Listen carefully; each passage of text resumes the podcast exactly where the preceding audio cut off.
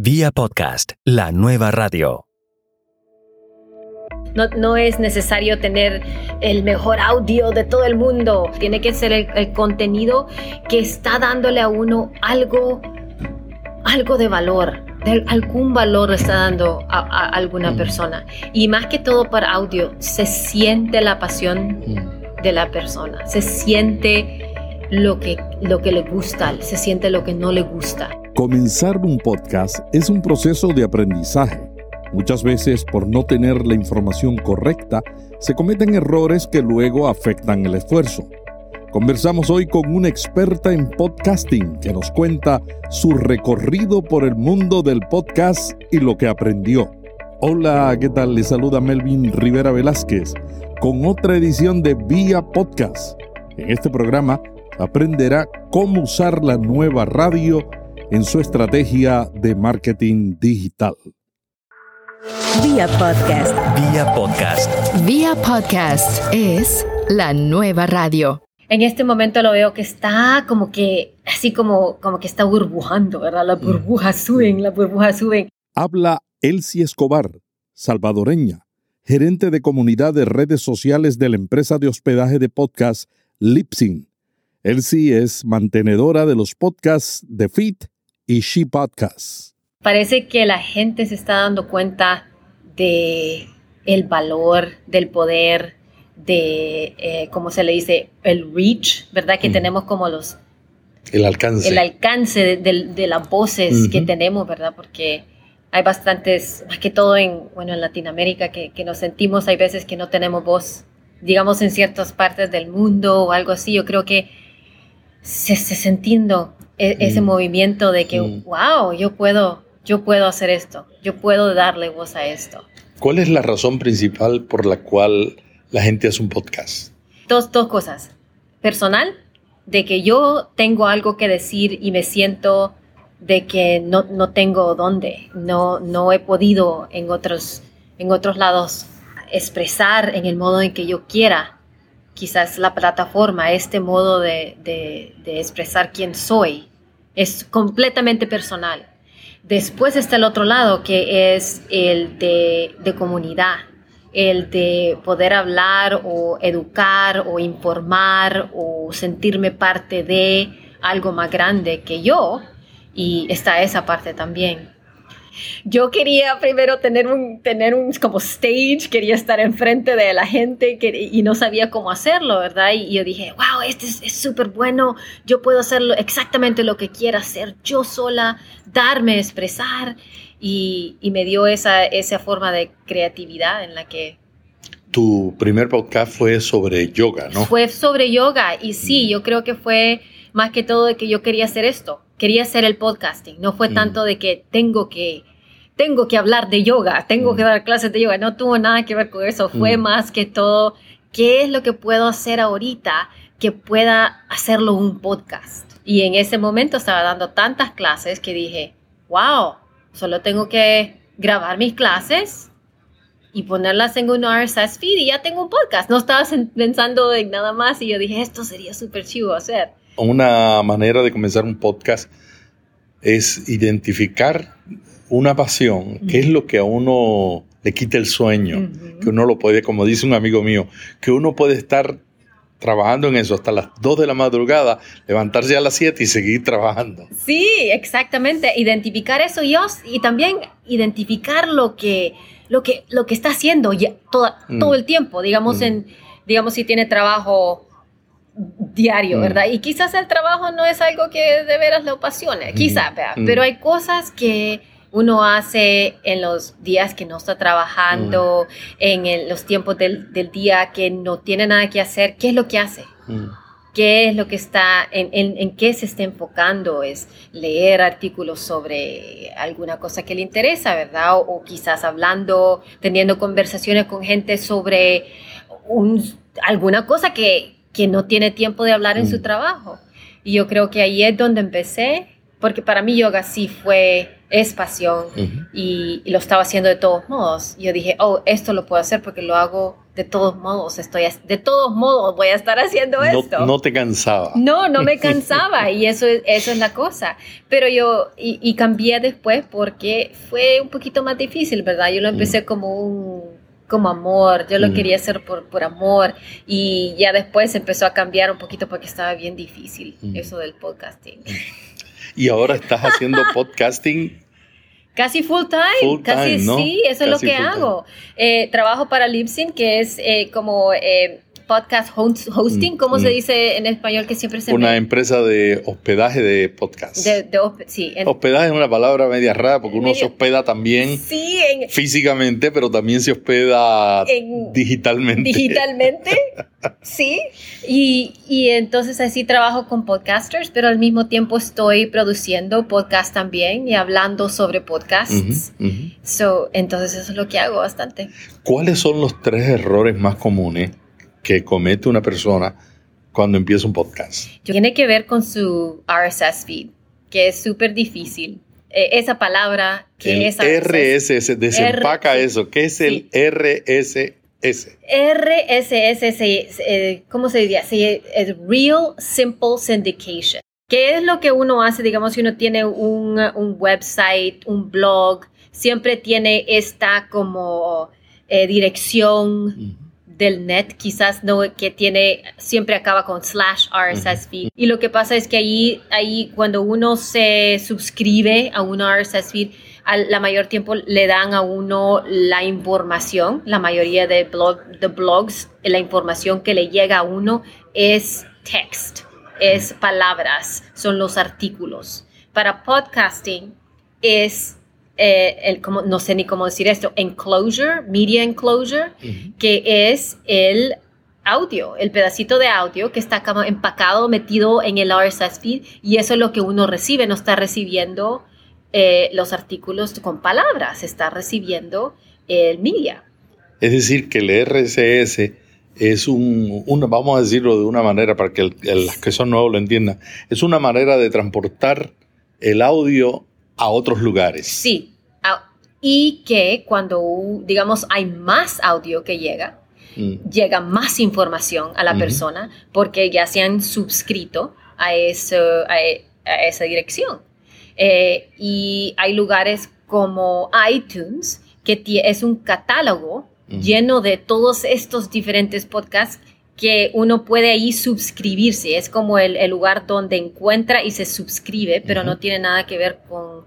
Ahí, digamos, ahí no está toda la información, ahí no está el audio, ahí no está el video, ahí no está, está donde, digamos, la compañía Libsyn, donde trabajo yo, que está, ahí es donde tiene... Entonces, vamos a desempacarlo para los que están comenzando.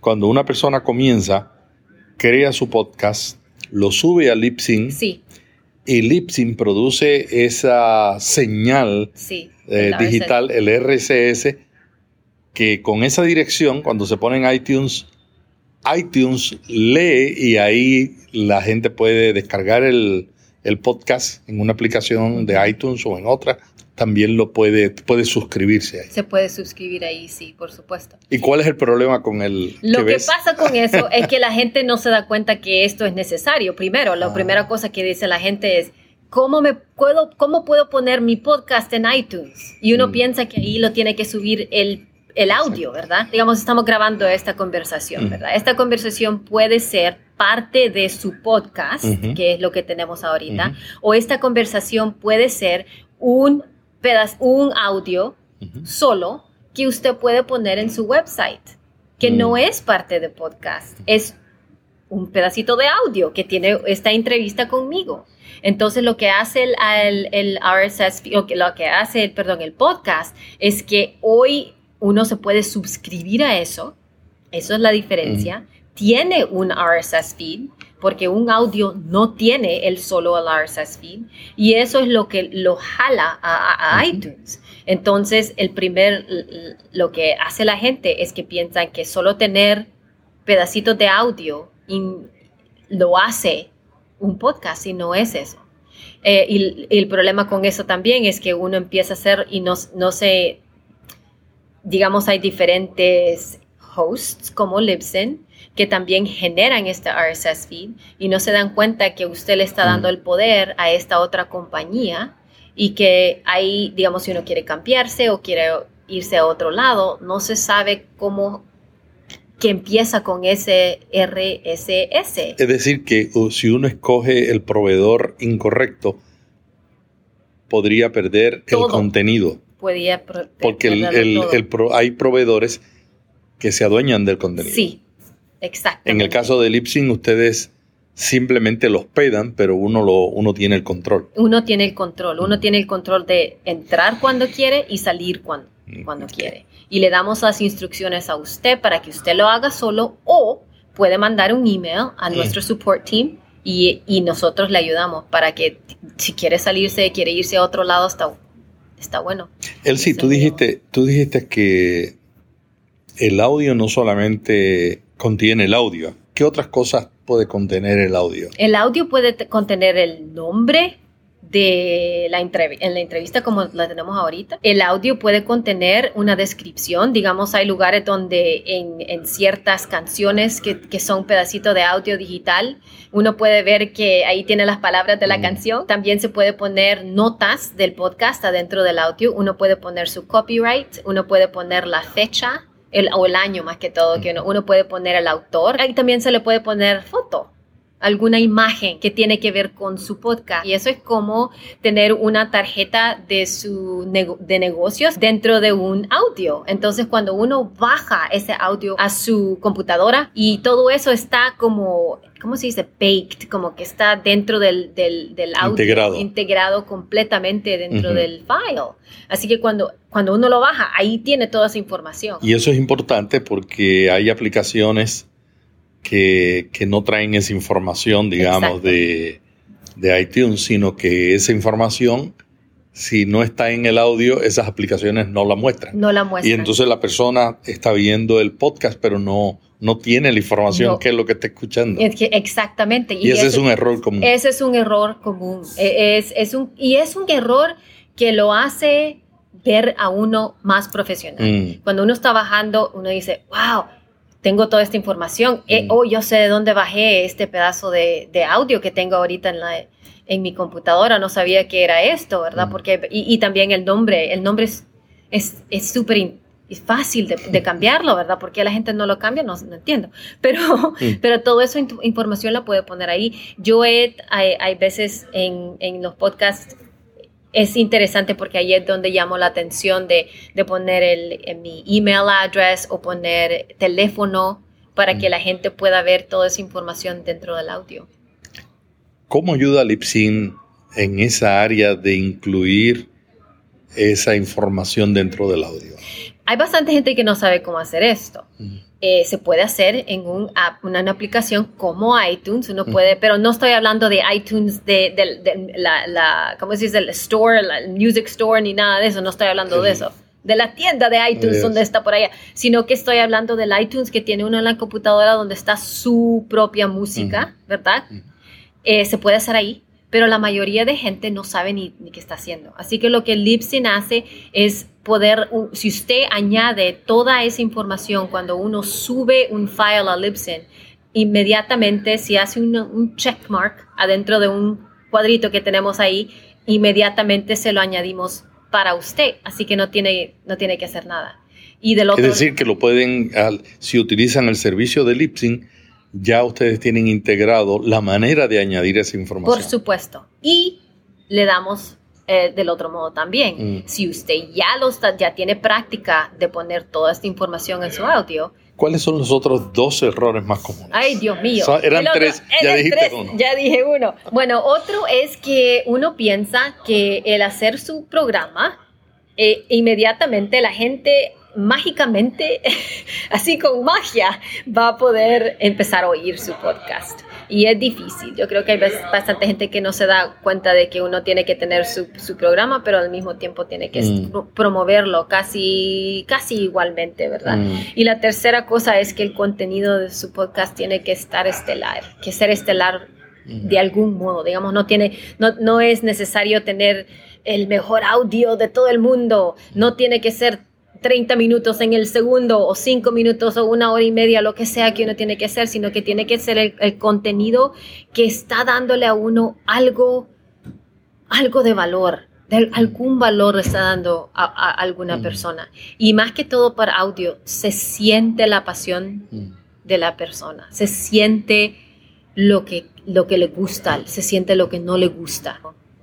Eh, esa voz que es tan íntima le va a dar a uno la, información que necesita a continuar o no. Alguien decía hoy que él se acuerda de sus padres y de sus abuelos porque de cierta manera pues lograron retratarlos con los teléfonos ya en los últimos años, ¿no? Pero dice, lo que yo no me acuerdo es de la voz. Sí. La voz tiene una capacidad de comunicar sentimientos y, la voz la vamos olvidando. Pero si nosotros la grabamos nos quedamos con esas cosas que no se expresan con la palabra escrita. No. Es, es algo que eh, empecé a hacer, lo oí cuando dijo eso y yo me, mm. me, empecé a dar cuenta de que yo cuando mi abuelita estaba, eh, decidí que ella me quería que me, que me contara ciertas historias, ¿verdad? Y me quedé, en ese momento yo quería grabarla y de, de oírla cómo contaba las historias, porque su voz bien animada y ella mm. llenaba todas las palabras. Mm. Cada palabra estaba llena, ¿verdad? Y uno la sentía. Ella tenía el sentimiento de, pintar con la voz, ¿verdad? Mm. Y con su cuerpo, porque también era toda, wow, se, se movía, expresiva. expresiva por todo, ¿verdad? Y de solo poder tener esa voz y, y cuando dijo eso, ella es la primera que empecé a pensar, empecé mm. con ella. Y la otra cosa es también con mis niñas, ¿verdad? Porque mm. las niñas cambian su voz, dicen cosas que ya no van a decir. Cuando estabas chiquitas, tú decías esto, tú decías eso. Sería súper lindo tenerlas. yo, y yo la grabé, pero es, es cierto, es, es, un, es una memoria que, que se olvida. No hay duda que la emoción de la voz no, no la sustituye nada. Ahora eh, quería preguntarte, ¿tú eres salvadoreña? Sí, soy salvadoreña. ¿Naciste allá o naciste en Estados Unidos? Nací en Salvador. ¿Y llegaste a qué edad a Estados Unidos? Eh, tenía nueve años cuando vine, así que estaba chica. Cuéntanos en tu experiencia produciendo podcast y asesorando a gente, porque hay mucha gente que cuenta con tu consejo. Yo mismo me he beneficiado de todo lo que tú has dicho para producir mi podcast. Cuéntanos, ¿cuál es la la experiencia que tú has tenido con, la gente definiendo su audiencia. ¿Cuál es la importancia de definir la audiencia que queremos alcanzar con un podcast? Eso depende del porqué de su podcast. Mm. Porque como yo le dije, yo empecé más que todo personalmente. Yo lo, di, yo lo hice porque yo tenía, yo quería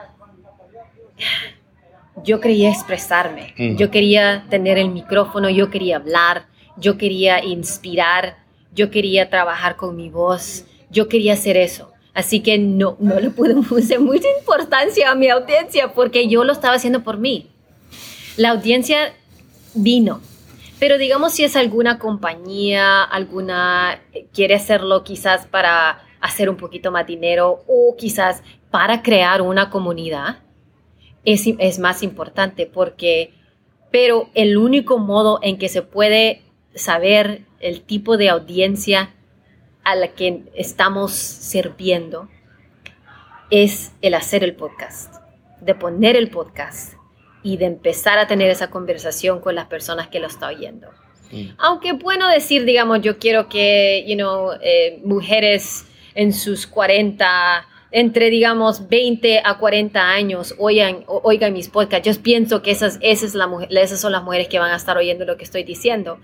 Está bueno que uno tenga esa foto en su mente, ¿verdad? Pero al mismo tiempo no, no se va a dar cuenta hasta que empiece. Digamos, con She Podcasts, que no sabíamos que íbamos a tener tantos hombres oyéndonos y que iban a, y que iban a participar de, una, de un modo de que no sabía, nosotros no, de veras no empezamos con nada de idea de que, que íbamos a tener ningún hombre que nos estaba oyendo. Cuando empezaste yo decía, ¿lo oigo o no lo oigo? Ah.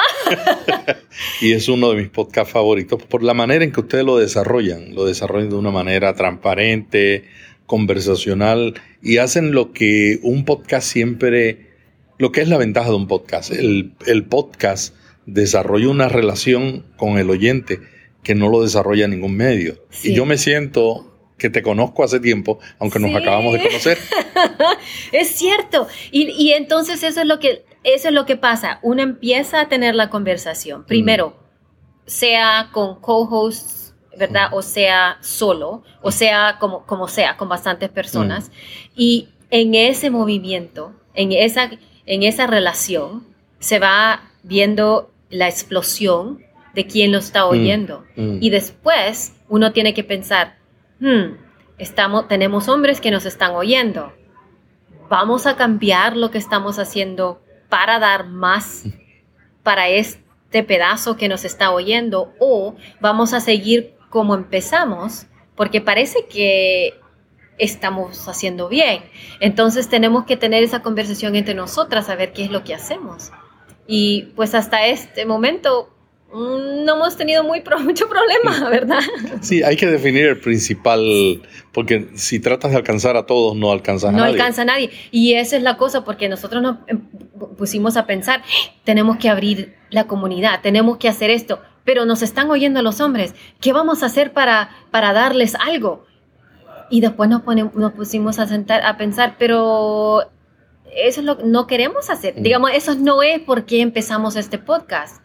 Y no es que decimos no queremos hombres con, con brazos abiertos, mm. pero no vamos a tener el enfoque que vamos a tener un segmento para los he podcasts, ¿verdad? Para los hombres. Cuéntanos sobre el proceso que utilizan en She Podcast para definir y preparar un programa. Bueno, la preparación es casi toda mía, porque Jessica no hace mucha preparación para nada. Y entonces lo que hago es yo eh, me muevo por las cosas que me inspiran, las conversaciones que oigo que digo, oh, yo quiero hablar de eso porque me está, algo, algo me, algo me mm. está moviendo, mm. necesito mm. hablar sobre esto. Y para mí la tecnología de veras me fascina. Así que si veo algo, estoy usando algo que, un juguete, un nuevo app o algo así, lo pongo. Tenemos un, usamos Trello que es un, como una aplicación para project management, casi, y ahí usamos, eso es lo que usamos. Así que ahí pongo, estas son los tips que tengo esta semana, estas son las, noticias que tenemos que hablar, y este quizás es un tópico que pensamos que en este momento queremos hablar sobre esto. Pero es solo eso, eso es como un esqueleto. Y, y, entonces solo empezamos a hablar. Y lo bueno entre nosotras es que, digamos, mi co-host Jessica Kufferman es súper eh, efectiva sin tener nada enfrente de ella. Digamos, ella no necesita lista de nada para generar contenido. Es creativa, es espontánea y entonces es, ese, es, es, es como un baile entre nosotras dos en que yo le digo, aquí, aquí, seguimos por esta, por esta línea y ella le pone colores. Se nota que tienen buena química. Sí, y yo creo que eso es, es, es no, no, sé cómo crear eso, digamos, gracias a Dios, pues nos mm, pasó y, así es fácil, es fácil grabar con ella. Y luego que lo grabas, ¿cuáles son los próximos pasos? Los próximos pasos, después de eso, yo escribo show, no, digamos, oigo, oigo lo que grabamos. Primero quiero ver cuáles son los, los tópicos, mm cuáles son ciertas cosas que me llamaron la atención y hago lo que le llamamos show notes, que son como blog posts que van con el audio. Las notas. Es como para suplementar la conversación para alguien que no esté oyendo. Y después de eso, em, eh, editing, ¿verdad? El, del, del, audio. Ahorita los, los ¿cómo se dice? Outsourcing, lo, mandamos. Lo subcontratan. Los sub, Sí, eso. se lo mandamos a, nuestro productor de audio, ¿verdad? Y él, él ya sabe qué es lo que necesitamos hacer. La mayoría de cosas no, no le quitan mucho. Digamos, hay, hay veces en que algún niño entra o del micrófono se cayó o algo así, lo quita, ¿verdad? Pero la mayoría del tiempo no, no le quita mucho en contenido. Y le pone el, el, intro y el outro y ya estuvo, se acabó. Em, antes lo hacía yo, pero, pero lo sacamos para más tiempo. sí.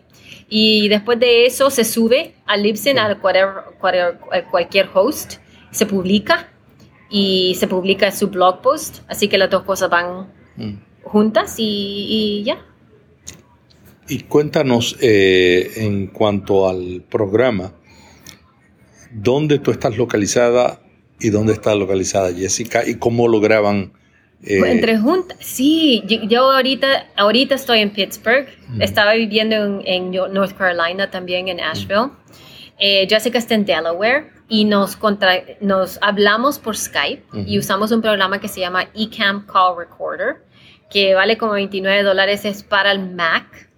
Y también tenemos como backup que hacemos, eh, ella usa QuickTime y yo uso Amadeus Pro para tener un backup de la conversación. Así que eCam Call Recorder graba, no graba la conversación, pero también nos da el file de ella, solo la voz de ella y me da el, solo la voz mía. Así que se lo mandamos eso al editor. Pero si algo pasa, también tenemos backup. Digamos, yo tengo mi parte de conversación también otra vez grabada en la computadora y Jessica también tiene su parte de la conversación. Se llama doble, double ender. Double ender se llama. Que es donde tú grabas tu parte, ella graba la parte y el editor las une. Las une. Y entonces no prácticamente están utilizando Skype para escucharse. Sí, para eso y como un backup. Como un backup, es, eh, yes. Y lo que hacemos también, porque hay veces que no he tenido, no he podido eh, conectarme con mm, Skype. Mm. Y así que hablamos por el teléfono, así nomás. Y yo grabo por mi lado y ella graba por su lado en la computadora y solo estamos conectadas por el teléfono, así que no tenemos extra backup, pero sí tenemos ese backup y nos ha usado, nos Está, es súper bueno. La calidad es muy buena. ¿Y qué micrófonos tú usas y qué micrófonos usa ella? Ella usa un ATR 2100 y yo uso un uh, Zoom H2N, que es un como digital recorder que lo uso como un external microphone. Y lo, lo Suena muy bueno. Es buenísimo. Es un condenser microphone em, y tiene diferentes settings. Y lo que me fascina es que yo puedo usarlo como un USB microphone, pero cuando tengo problemas de conexión o algo así, o no puedo usar la computadora o no puedo usar cualquier otra cosa así, en el teléfono cuando la llamo, solo puedo, lo uso, digamos, lo pongo así como un, como un micrófono, pero lo uso como, como, digital recorder, mm. pero es el mismo micrófono. A mí me fascina, ese, mm. es súper, súper chivísimo. Hablemos de la consistencia. ¿Cuál es la importancia de ser consistente en una producción? Eh, em, para la audiencia de podcast, nos gusta tener hábitos. Eh, tenemos, digamos, eh, no sé, cómo en la, televisión, ahorita no tanto, pero digamos en años atrás, digamos hace 15 años o algo así, digamos teníamos eh, shows de televisión que queríamos mm. ver, ¿verdad? Entonces todas las noches a las 7 de la, de la tarde tenía tal y tal cosa, o los jueves a las 8 estaba el show y uno hacía su vida alrededor de eso. Eso es lo que estamos haciendo con podcast mm. en este momento, digamos, ese modo de que, digamos, todos los viernes, todos los lunes sacamos un episodio de She Podcast. Mm. Entonces la gente ya está acostumbrado de que está llegando y, digamos, a irse al trabajo en la mañana los, los, los lunes es cuando voy en She Podcast. Entonces ya está esa conversación. Mm. Los fines de semana, cuando sacamos con The Feed, es otro, la gente está esperando que estamos llegando a, esa, a ese, en ese día, ¿verdad? Tienen rutinas, tienen hábitos y cuando uno, eh, cuando ellos están esperando que está saliendo, eh, ahí es ahí como se, se, empieza a crecer su audiencia, ¿verdad? Cuando uno llega el, lunes o el viernes o no oye por un mes o después de dos semanas, es más difícil de que sea parte de su hábito. Oh, sí, mm. ahí está el, ahí está el podcast. Es más como eh, wow, eso es lo que está pasando ahorita, ¿verdad? Y, no, está, no, le funciona a uno para crecer. El si hablemos de las estadísticas. Ajá. ¿Qué importancia tienen las estadísticas de un podcast? Eh, la importancia es para, digamos, para ver que alguien está oyendo, mm. número uno, ¿verdad? Y la segunda cosa es solo para ver eh, yo creo la comunicación, para mí ver, ver eso es como saber que hay personas, hay gente que me está oyendo. ¡Wow! Y de todos los diferentes uh, lados del mundo, que es lo que tenemos en Libsyn, las estadísticas avanzadas que tenemos, no le da solo quién está bajando su podcast, sino que también de dónde, cómo están oyendo. Y es lindísimo estar viendo eso para, para uno. Eh, la otra cosa es que, digamos, si uno quiere estar creciendo algo, tiene que ver algo para, para, para, darle la información, ¿verdad? Uno, digamos, cuando está perdiendo peso, uno se sube para que vea, oh, wow, he perdido 10 libras y uno lo, lo, mantiene, ¿verdad? Entonces es como, es accountability de algún modo, de, ver qué es lo que está pasando. Con un podcast por poquito se ve, es como perder peso o, ganar listeners, lo que sea. Está creciendo por poquito, por poquitos. ¿Hay algún día particular que se recomienda para publicar los podcasts? Se recomiendan los lunes, hay veces, porque es cuando la gente empieza su, su día de trabajo pero lo que yo he visto es que el mejor día de publicar es el día que puede publicar. Digamos, si uno puede continuar todos los miércoles, pero siempre cada miércoles lo puede sacar, uno le, uno le va a enseñar a su audiencia a, saber que ese día, ese miércoles va a llegar su, su podcast. Pero entonces no tiene que ver con el día especialmente, pero es la consistencia que es más importante. Usted le dice a su audiencia, qué es lo que tiene que hacer. Mm. Y empezamos con la consistencia de cuándo. ¿Qué tú recomiendas a una persona para utilizar las redes sociales como, como medio para atraer visitas o crear comunidad. O crear comunidad. Yo creo que eso es lo número uno en podcasting, es crear la comunidad, mm. crear la conversación y de estar presente. Porque yo lo que veo es que tenemos un resto de cosas que podemos hacer hoy en las redes sociales. Podemos tener uh, automation, que, que, uno puede poner un resto de tweets y ahí le salen y se le llegan y ahí están, ¿verdad? Pero la conversación no está ahí. Y, y la, la, presencia de, de sea una persona o, una compañía no está ahí.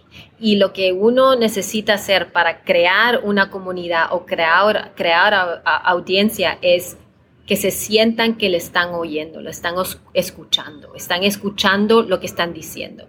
Porque es en esa conversación que hace impacto.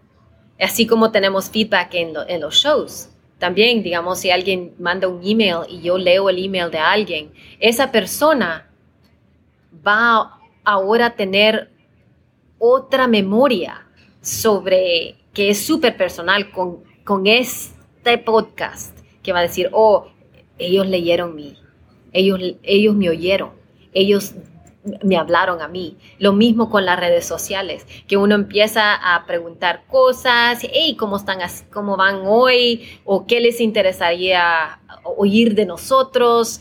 ¿Qué es lo que quisieran um, hacer? ¿Qué van a hacer el fin de semana? No tiene que ser algo que, que es en exacto mm. de lo que uno habla, sino que de, tener conversación. Oh, qué, qué bueno que van a, a, irse de viaje, ¿verdad? No mm. tiene que ver solo de, de que se oigan y la otra cosa es que hay, que hay que darse cuenta que la gente no, es, no siempre está en las redes sociales, así que de pensar de que un update, sea en Facebook o Twitter o LinkedIn o donde sea, un update no lo van a ver todos. Así que tenemos que ver nosotros como, como líderes de las redes sociales, de poder darle la información a la gente en diferentes modos para que no se sientan que es la misma, el mismo comercial, digamos, que otra vez con ese mismo tweet, sino que decir las cosas, las mismas cosas en diferentes modos y de añadirle sus pedacitos de cosa, ¿verdad? Digamos, poner una imagen con una, poner un pedacito de audio con otra,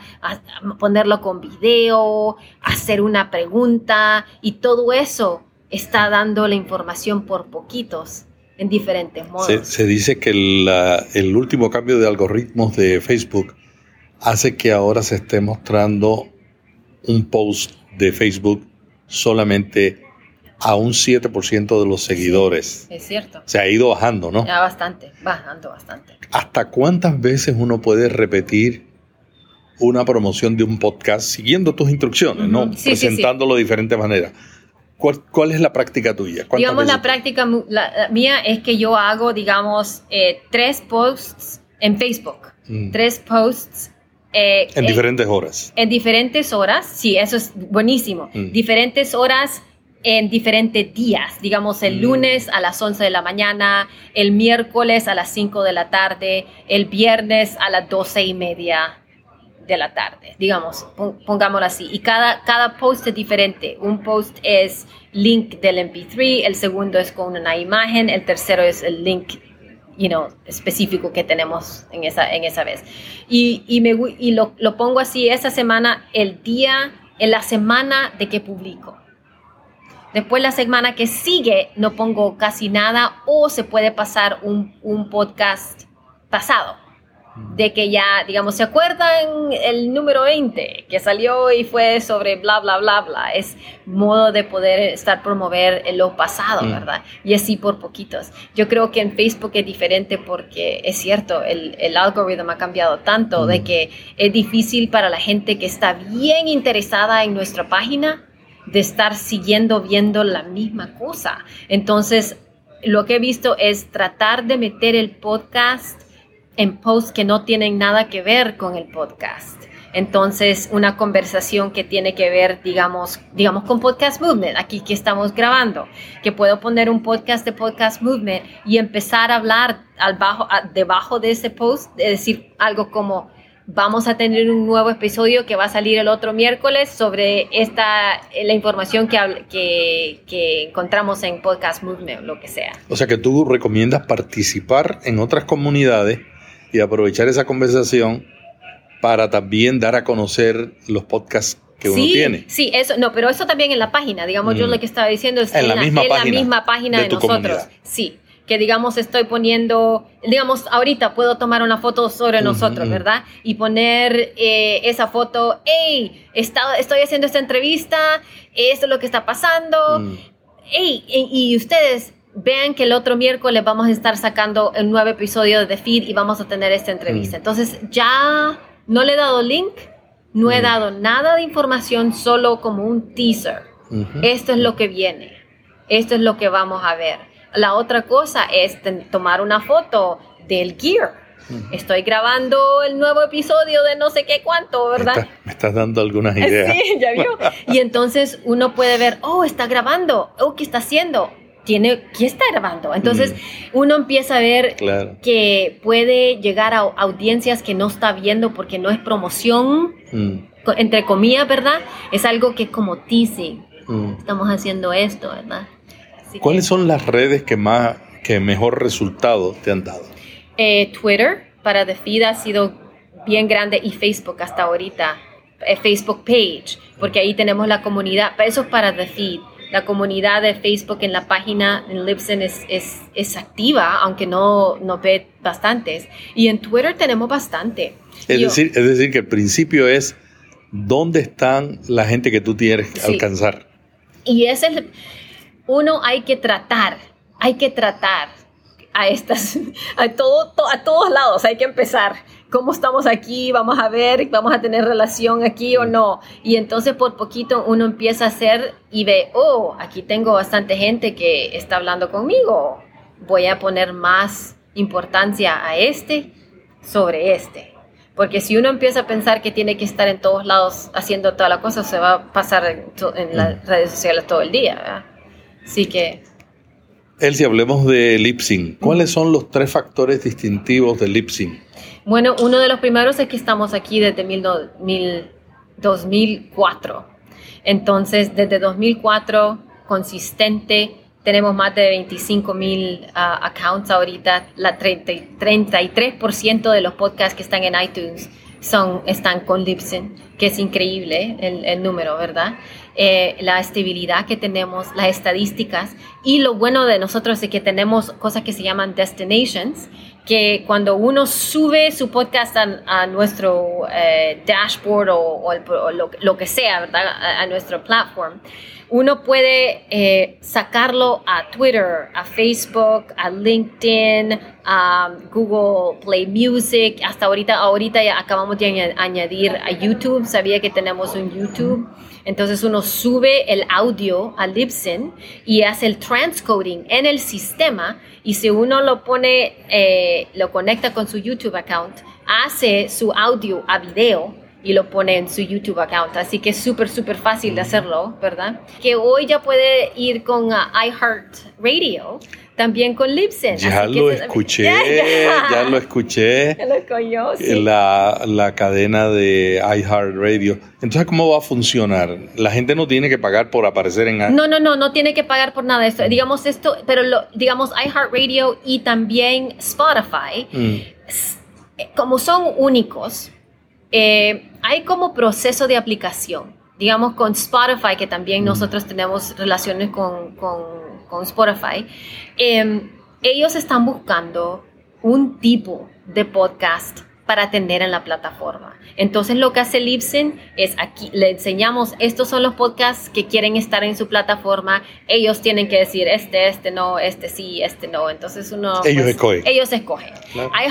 Radio a este momento no estoy segura exactamente, digamos, qué es lo que quieren hacer con, con eso, el, el, método de aplicación.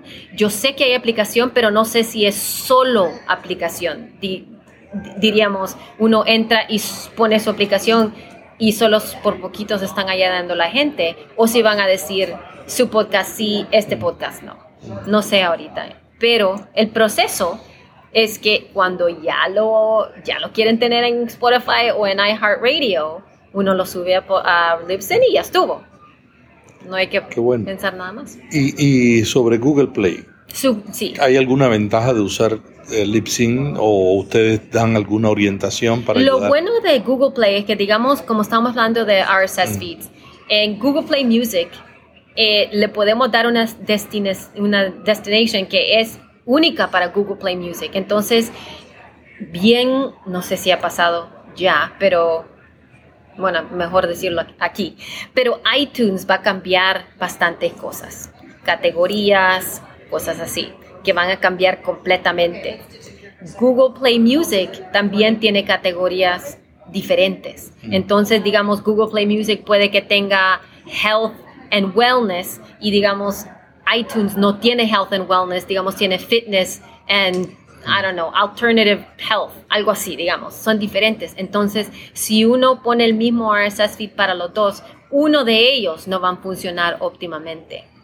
Uno de ellos puede que no, no le saca en, los search results. Entonces, en, en, um, en Libsyn, uno puede tenerlos diferentes. Entonces, puede hacerlo óptimo para el RSS feed, para Google Play Music y óptimo para, para Search Results en iTunes.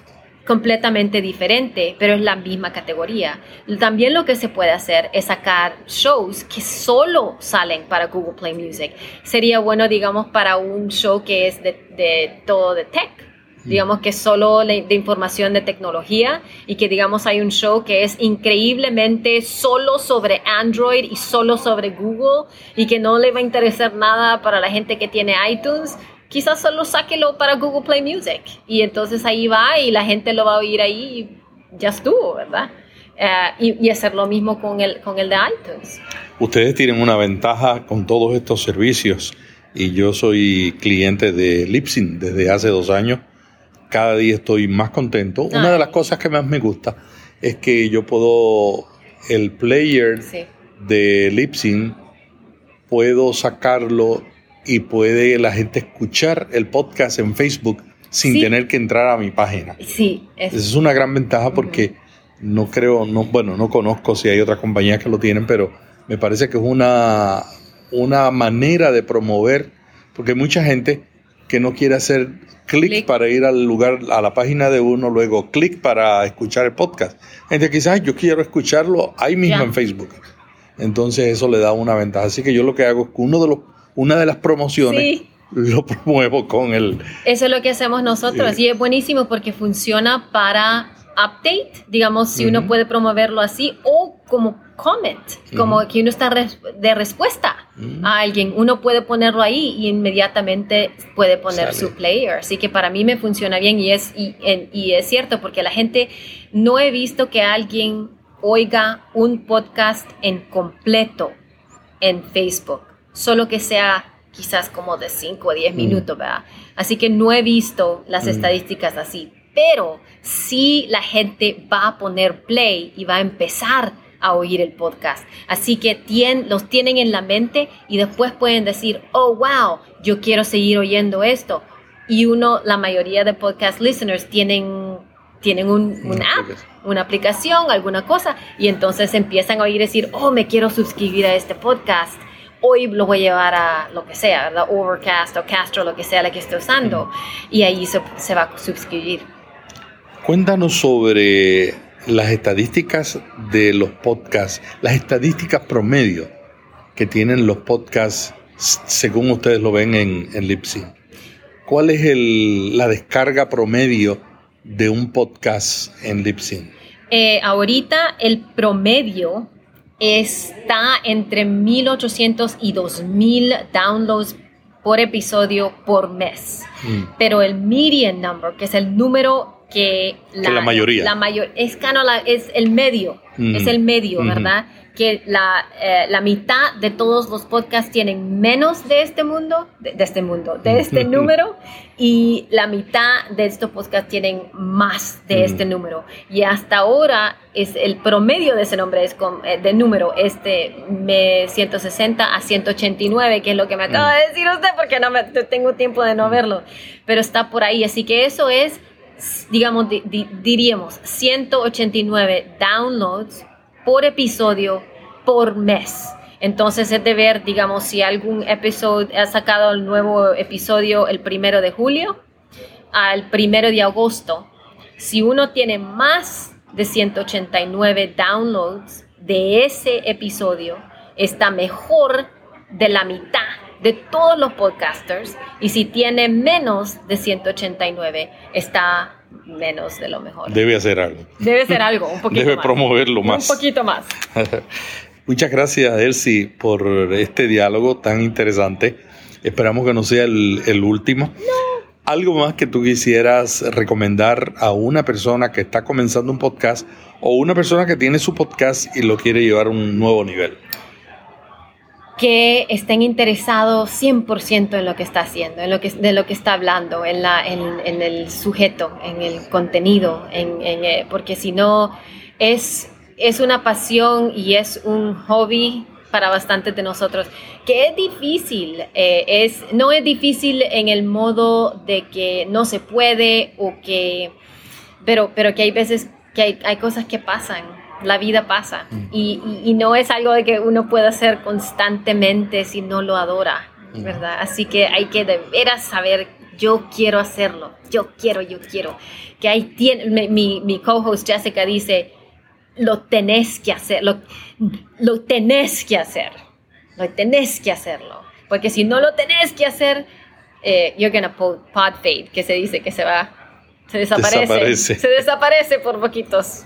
Sí, es un amigo decía, es el tipo de cosa que uno hace aunque no le paguen. Sí, por supuesto. Y si logra que le paguen, mejor. Mejor. Gracias a Elsie Escobar por compartir lo que ha aprendido produciendo podcasts. Elsie Escobar es salvadoreña, gerente de comunidad de redes sociales de la empresa de hospedaje de podcast Lipsyn. Elsie también es mantenedora de los podcasts de Fit y She Podcast. En las notas puede ver los enlaces para conectarse con nuestra entrevistada. No se pierda la próxima edición de Vía Podcast. Suscríbase y recíbalo automáticamente lo publiquemos. Para más información visite viapodcast.fm. Allí puede escuchar todos los programas anteriores. Si desea información diaria sobre las tendencias del audio bajo demanda, únase al grupo Solo Podcasting en Facebook. Este es Melvin Rivera Velázquez agradeciendo su tiempo. Hasta la próxima edición cuando seguiremos explorando cómo usar este nuevo medio en su estrategia de marketing digital. Vía podcast. Vía podcast. Vía podcast es la nueva radio.